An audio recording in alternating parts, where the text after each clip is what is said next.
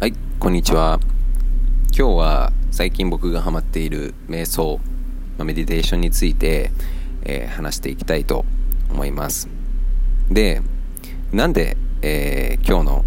ポッドキャストでメディテーションについて話話そうかなと思ったかというと、僕が今住んでる寮で、ま朝何々の会っていうのをいろんな人がやってるんですよね。で、あのじゃあ例えばパンを焼くのが好きな人だったら朝パンの会って言ってあのオリーブオイルに、えーと、岩塩とブラックペッパーをちょっと混ぜてでその人がパン焼き器で焼いたパンをあの安く50円とかで朝ごはんなんかあの惣菜もつけると100円みたいなまあいろいろ全然あの寮生にはあの金 貧乏な大学生にはあの超もってこいな朝ごはんの会なんですけど、まあ、そういうのをやってたりとか朝ランニングの会とかいろいろやってるわけですね。その朝何々の会っていうのを。で僕もあのそういうのにまたまにあの興味惹かれるものがあったら全然行くし朝パンの会はあのめちゃくちゃ行ってるんですけどランランニングの会もあのよく行くしで、まあ、いつも受け身だったんですけどちょっと最近やっぱり時間もたっぷりあるので自分からイニシアティブを取って、えー、朝瞑想の会っていうのを本日から始めました。でもう今はその朝瞑想の会っていう、まあ、朝メディテーションの会っていうのを、えー、まあねあの初めての試みだから、まあ、10分だけだけど、まあ、10分10分間やって、えーまあ、それを終えて今部屋でこのポッドキャストを撮ってるって感じです。で、まあ、その今日のポッドキャストは、まあ、瞑想についてってことなんですけれども、まあ、その朝瞑想の会であの、まあ、来てくれた人たちと、まあ、一緒に呼吸に集中して、えー、何を感じたかについて話していきたいと思います。それで今日から始めた、え、朝瞑想の会なんですけれども、えーまあ、驚くことにあの LINE で今日は今日から朝瞑想の会やるよって言ったらもう後輩が、えー、6人来てくれててまずそこの時点でやっぱりあのみんな瞑想に興味があるんだなということで本当に嬉しく思ってます。で、えー、10分間瞑想をしたわけなんですけれどもその鼻から息を吸ってで口からゆっくりと、息を吐いて、まあ、一連の呼吸の動作をしたわけなんだけど、まあ、7人ぐらい、まあ、僕も僕を含めて8人でこのあの寮にある畳の部屋で朝ね本当にゆっくりとみんなで呼吸してたんだけどあの本当に一つ思ったのがやっぱり僕らって全員同じなんだなってみんなつながってるなっていう、まあ、僕はポジティブな人間なんでなんかなんつうんだろう。あの、まあ、確かに悪いところもすごく見えてくるんだと思うんですけど、あのこの人間の社会っていうのはね戦争もあるし戦争ほどむごいものはないしね人間が見ず知らずの人をねに戦でこうやって殺してでそれで奪ってでまた報復が始まってっていうとんでもない悪循環がこの社会は本当に崩壊してるんじゃないかとかまあコラプトコラプテッドだ状態なんじゃないかなっていうふうに思うこともあるんだと思うんですけどあの呼吸によって心を落ち着かしてで周りにいる人々のあの、まあ、仲間のあの呼吸も、まあ、耳に入ってくるじゃないですか。振動バイブレーションとして。でそれで本当に僕らって一つなんだなってユナイテッドだなっていうのは思いました。でそれであの持論なんですけど、まあ、まだそのアマチュアヨギっていうことで、まあ、ヨガとか瞑想をやってるわけですけど超アマチュアなね最近あの、まあ、ここ半年1年ぐらいで始めたものなんですけどでもそのメディテーションだったり、まあ、ヨガとか呼吸とかそういったスピリチュアルなあのものにねその集中を向けていくことって真理にたどり着くとか否かとかそういうものじゃなくて、まあ、まず心の落ち着きをあの経験することがまず一番大切だなっていうのは思ってて。で僕瞑想とかもすっごい最初難しいと思ってて。やっと今1年まあ8ね1年ぐらいかけてやっと体とか生活とか自分の心の落ち着きに与えるそのインパクトっていうのを感じ始めたので。まずはそういった難しいスピリチュアルな話っていうのは置いといて心の落ち着きを経験することが一番大切だなって思いました。であの、まあ、そういった心の落ち着きを経験するっていうね、まあ、経験さあのみんなでしょっていう意味でも朝瞑想の会はこれからも続けていきたいと思うのであのもし、まあ、朝そんな早くないんでねあの言うて8時半とかだからもし興味ある人いたら是非連絡してください。であの今ちょうどね就活だったりまあ大学1年生だったら初めての大学人生なのにこんなコロナ禍であの身動きも取れずあの束縛された状態でね世間にいろいろとプレッシャーも、えー、ストレスもあると思います。まあ親からのね期待とか人々からの期待や、まあ、その反対のことだったり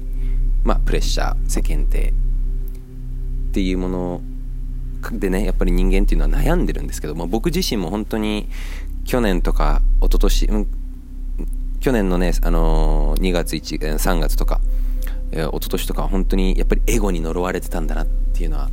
思いますね。自分のこともよく知れ知れたしあの今本当にメディテーションで自分のエゴと向き合ってあの少まだね全然ちょっとですけど。でやっぱり今この瞬間を生きる大切さ本当に何て言うんですかね。やっぱり自分たち人間のこのあの脆さをやっぱりこの生命の脆さを理解してやっと今この瞬間を生きれるなっていうのは思ってて。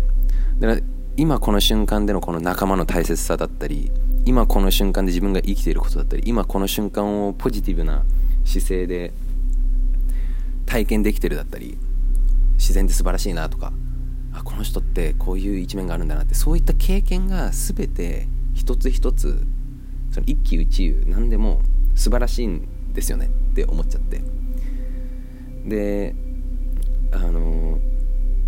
インドの偉大なる師匠たちは Suffering is beautiful って言ったわけですよ。そういった苦しみは美しいと。でそれはやっぱり陰と陽の関係とかちょっと難しい話があのあるんですけれども要はみんな同じなんだと。みんな一つなんだよって言ってるんですよね。それでそのみんな同じなんだよっていうそのかんあの概念が僕のこのメディテーションの勉強ですごくちょっと難しか難しくて。そういう意味でも朝あの瞑想の会って、まあ、人と一緒に何かを一緒に、えー、することの楽しさをねあのまあ一緒にしなくてもいいいいし、あのまあ、その話を共有するだけでも何でも。やっぱり人間っていうのはソーシャルなもの。世界にある全ての万物は全部ソーシャルなもの。で僕らが知ってるソーシャルそういう社交的そういう意味ではなくて共生その共に歩んでいくっていう意味でのソーシャルなものなの。かなと思って、えー、ちょっと瞑想してます。それで少しあの話が変わるんですけど今僕が読んでる、えー、ラムダスの Remember Be Here Now っていう名著があるわけなんですけど、まあ、そこの、あのー、ある章にあの書いてあったことをちょっとここで引用したいと思うんですけど、え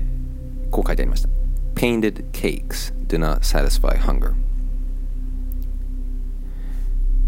絵のケーキはあの空腹を満たさないと。でこれなんかどういう意味なんだろうみたいなあのことずっと考えてて、まあ、人それぞれあの解釈の仕方は違うと思うんですけど僕なりのねかんあの今のそういうあのヨガとか瞑想の瞑想をねやった上での解釈は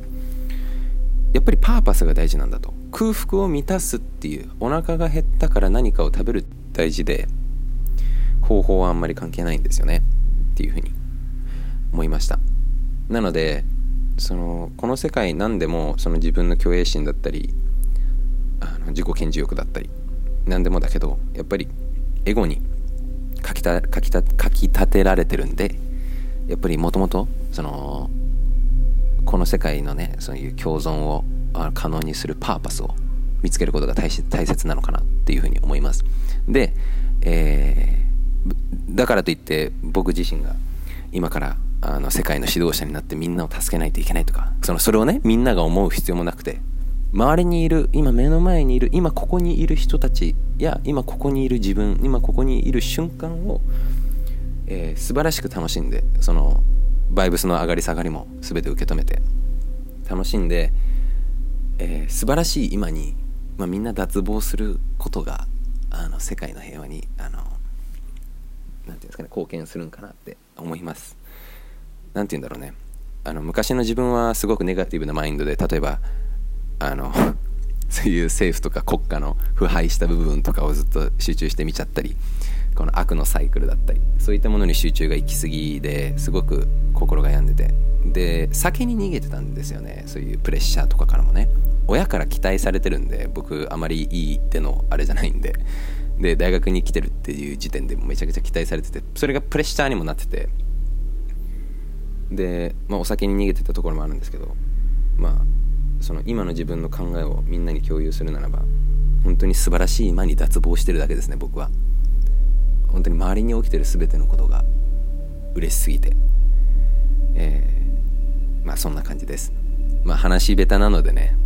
理解あの僕の今日の話にねリあの理解に苦しむところもあるかもしれませんけどまあその時はまたいつか会って今日のお話をあのしたいと思います。